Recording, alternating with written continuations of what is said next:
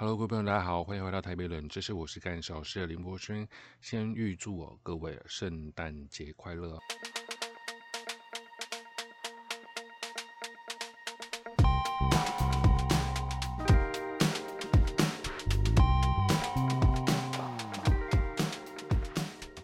各位朋友，现在正在听呢这个 podcast 的。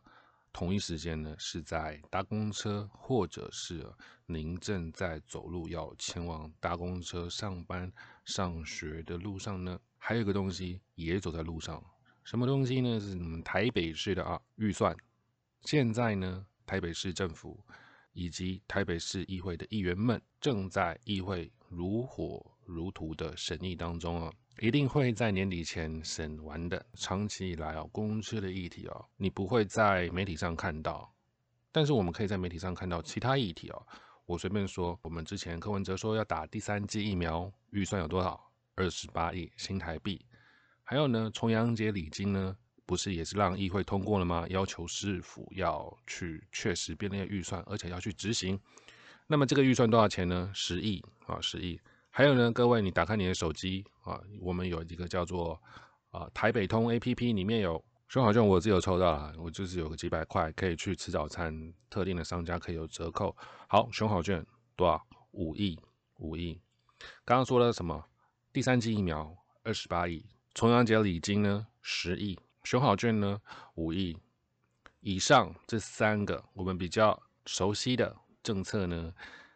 都是由我们台北市议员跟市府的长官跟市长在那边吵架，在那边互相对立，所以呢，这样子议题才会让我们所关注、所了解、所知道。但是呢，刚刚二十八加十加五，全部加起来的总金额，也都比不上我接下来要跟各位报告的一个非常重要、非常强大、影响各位又深又远的。一个议题，这个叫做公车补贴的 package 的预算总额呢，总额有四十六亿，四十六亿新台币哦，四十六亿新台币。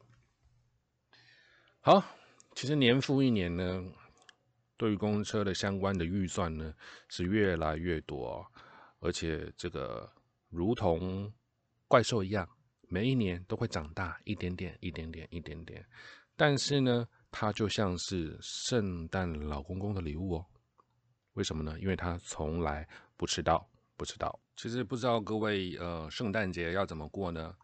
会在圣诞树下放好自己的礼物，或者是你会对于小朋友们给他们一个希望，把袜子里面的礼物呢，偷偷的先买好，在圣诞夜当天呢，偷偷的把礼物塞进袜子里面。各位朋友会这么做吗？我从小到大，从小到大没有收过袜子里面的圣诞礼物哦。我们家也没有送圣诞礼物的习俗。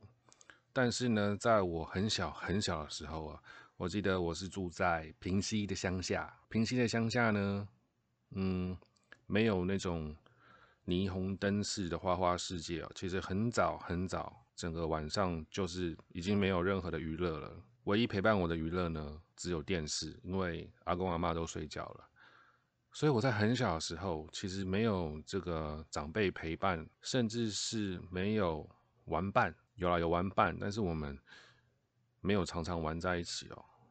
那是另外一个故事，一个原住民玩伴，我觉得之后可以跟各位分享。那么就是说，在我很小的时候，我就已经被电视的相关的节目，或者是各种的。媒体带来的一种圣诞节的氛围已经给洗脑了，所以我记得我在很小的时候，那个时候我是小学一年级啊，其实我应该是念大班的年纪，因为我没有念大班，所以我在小学一年级，在乡下的非常偏乡的乡下的老家里面，对面就是河，后面就是山，就是很偏僻的老家里面，我也会被。圣诞老公公的神话和传说给洗脑，我也认为，我也认为圣诞老公公会在我的袜子里面放一个礼物。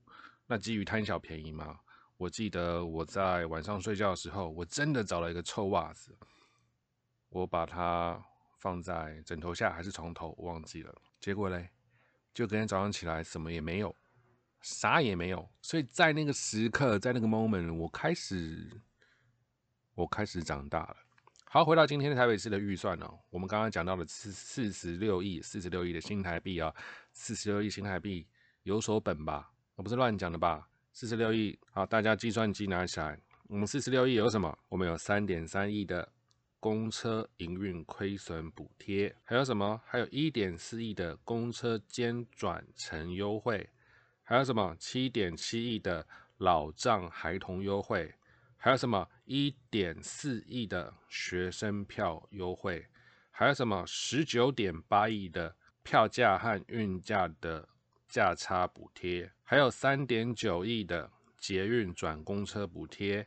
再加上六点二亿的啊一二八零月票补贴？再加上两亿呢给交通局用来推广公共运输的活动预算？这样加起来去头去尾啊，差不多是四十六亿新台币。确切来讲，四十六亿啊！我刚刚零头都没有讲了，四十六亿新台币。刚刚讲这些数字算起来是四十五点七亿啊！如果大家有拿这个计算机跟我一起按的话，好，这么大钱是重阳敬老金的四倍，是几乎可以买两次啊！第三季疫苗了，是可以买九次的九次的啊熊好券，九次的熊好券。好，可是大家都不重视，大家都不重视。那不重视又怎样呢？公车好好的啊，公车有什么事吗？请问有什么事吗？有，我用科学的数据来跟各位分析啊。这一届的台北市议会的是第十三届啊。那在这个第十三届呢，被要求台北市公共运输处呢要去公开公车的相关的缺失的数据。所以，我们从二零二一年的一月到八月啊的资料去看啊，在公共运输处的网站去看，虽然它藏藏的很里面，但是。如果您有常发了我的 Facebook，你就知道说要怎么样去查这些资料。一月到八月，有两百九十三次的公车闯红灯，有六百四十八次的公车过站不停，有九十五次的驾驶呢是一边开车一边卡丘吉亚啊，或者是大哥大，还有一百七十八次的是乘客还没有上下车，我车就开了，我车就开了。那么以上呢，以上这些数据哦，只是冰山一角，只是一部分。但是却完整的说明了我们公车的服务品质和我刚刚讲的四十六亿新台币这些是完全脱钩的。什么叫脱钩？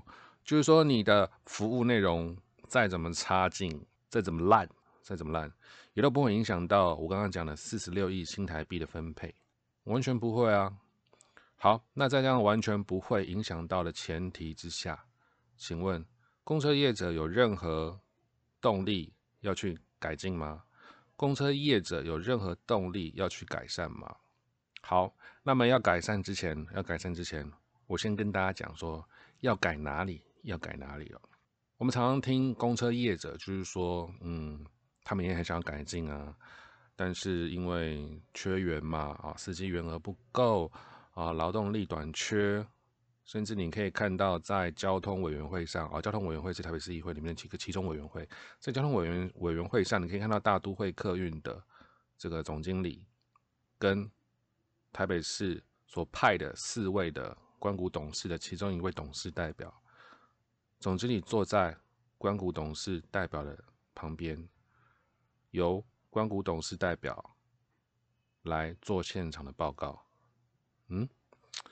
我有听错吗？为什么是关谷董事代表来做工作报告呢？为什么不是大都会的经理来做工作报告呢？为什么我们派任的关谷董事是他的小弟？嗯，对不对？我想各位啊，可以去想想这样子的一个状况啊，在议会里面，其实这个权力的这个构造和结构，我们已经看得非常清楚了。好像整个台北市对业者都是充满了善意哦。然后对他们也很宽容，那请问到底问题是出在哪里？跟各位报告，不卖关子了，问题就是出在劳动力，问题就出在劳动力。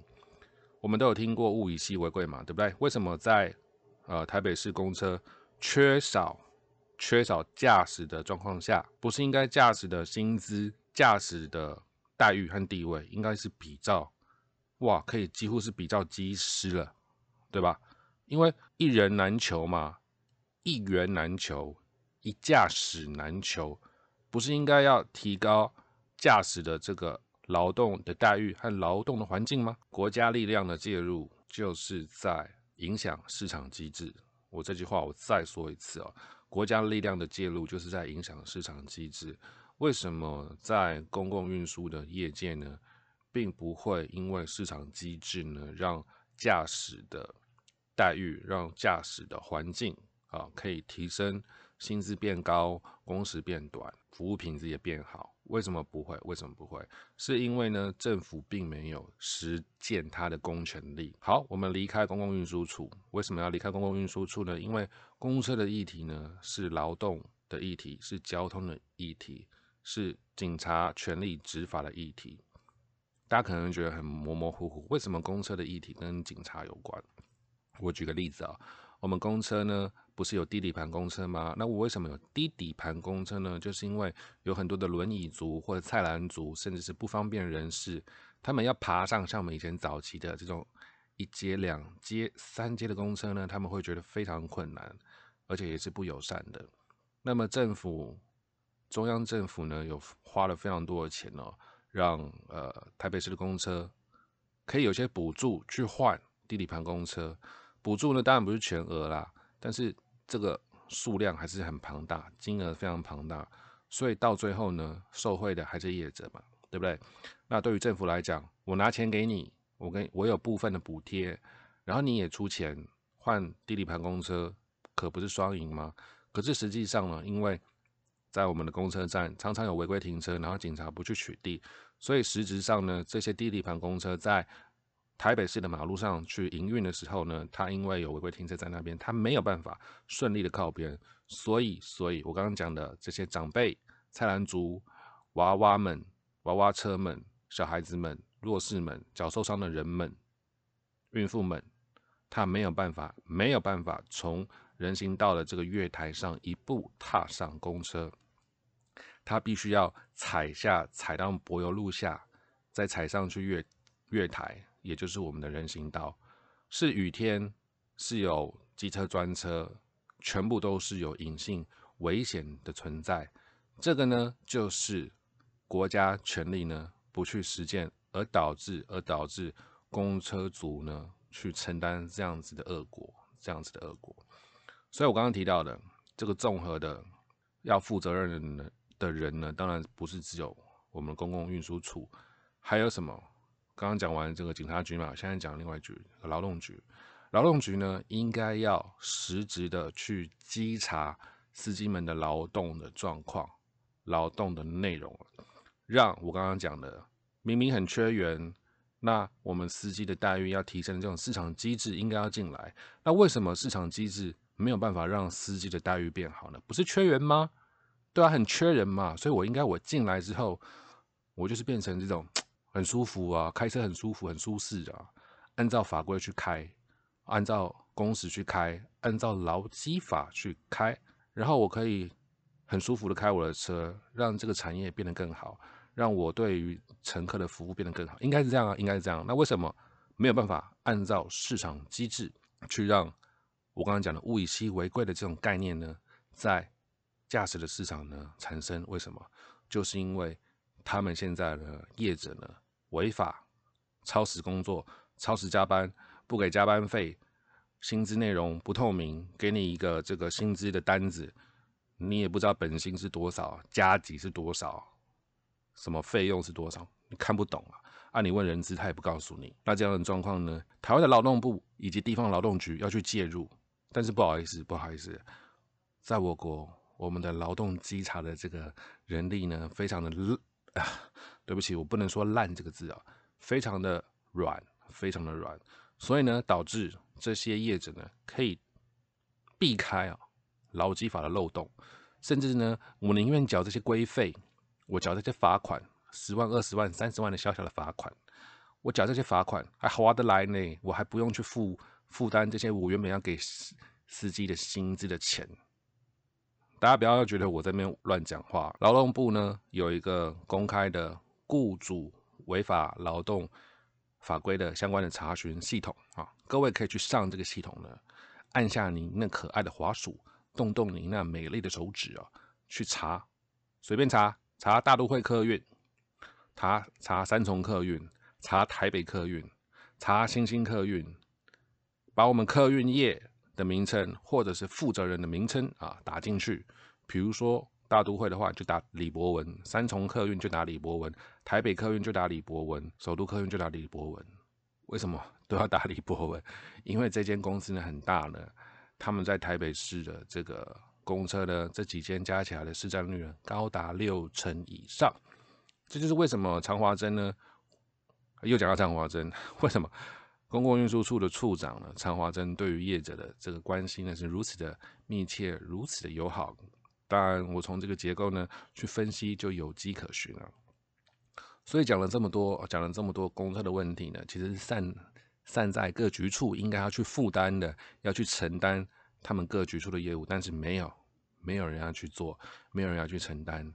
那么在议员方面呢，议员们也没有花那么多的心思哦。只有少少议员关心，只有少少议员关心，并没有像我刚刚讲的熊浩卷啊，这个重阳敬老金或者是疫苗这样子广泛的让大家受到了注目。所以呢，这个也是我本人的焦虑啊。我认为这样的事情很重要，这样的事情应该要被看被看到，所以我才会把这个数字拿出来跟大家讲。为什么呢？大家有没有 Costco 的这个会员卡？有吗？你也有，我也有，我没有了。我们今天如果买到一个 CP 值低哦，买到一个烂东西，或者是价钱很高，它的那个实用性不高，我们会用一个 CP 值，对不对？CP 值大家知道吧？我们会用 CP 值去衡量这样的东西，然后我们可能会生气，我们可能会退货，我们可能会谩骂，对不对？那么，如果我们用性价比呢来去看台北市的公车的话，我们花四十六亿新台币换来的是这么样有缺失、有瑕疵呢？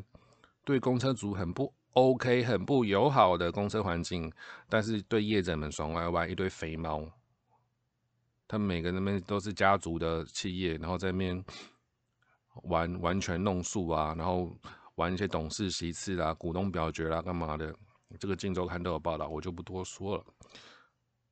所以呢，我把数字告诉了，我把数字弄出来，告诉大家，其实台北市的公车的 CP 值真的非常低，非常低。各位朋友真的要一起来关注哦。如果你的发现公车的一些问题呢，我们可以看到，比如说司机开很快啦，然后车门还没关，然后就开车啦，种种的问题，种种问题，先不要急着。先不要急着第一时间就认为是司机有问题，我们要去想他背后的这个观概念和逻辑哦。有可能是司机过劳，那因为司机过劳呢，并没有被政府稽查，所以就变成恶性循环。好好开的司机呢，稳稳开的司机，他的工时会比较长嘛，他的休息时间会比较短，所以呢，没有。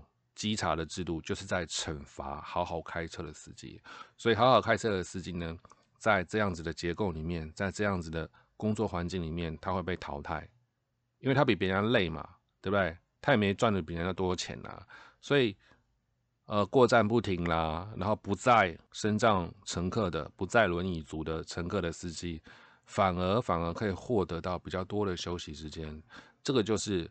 没有稽查的现况而导致的不公平的状况，所以各位朋友，我们如果遇到一些比较特奇特的状况，比如说司机在吃饭，边开车边吃饭，或者是边开车边抽烟，或者是边开车呃边讲手机，我觉得这些状况其实都是我刚刚讲的恶性循环下所产生的现象，请各位一定要利用 Hello tai 或者是一九九九通报，千万千万不要利用公车自己的。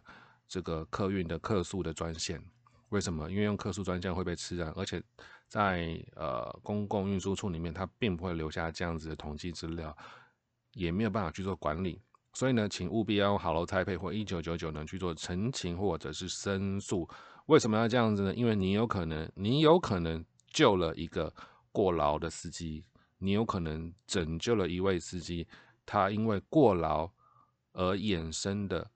不当驾驶的状况被你发现，而你救了这位驾驶的一命。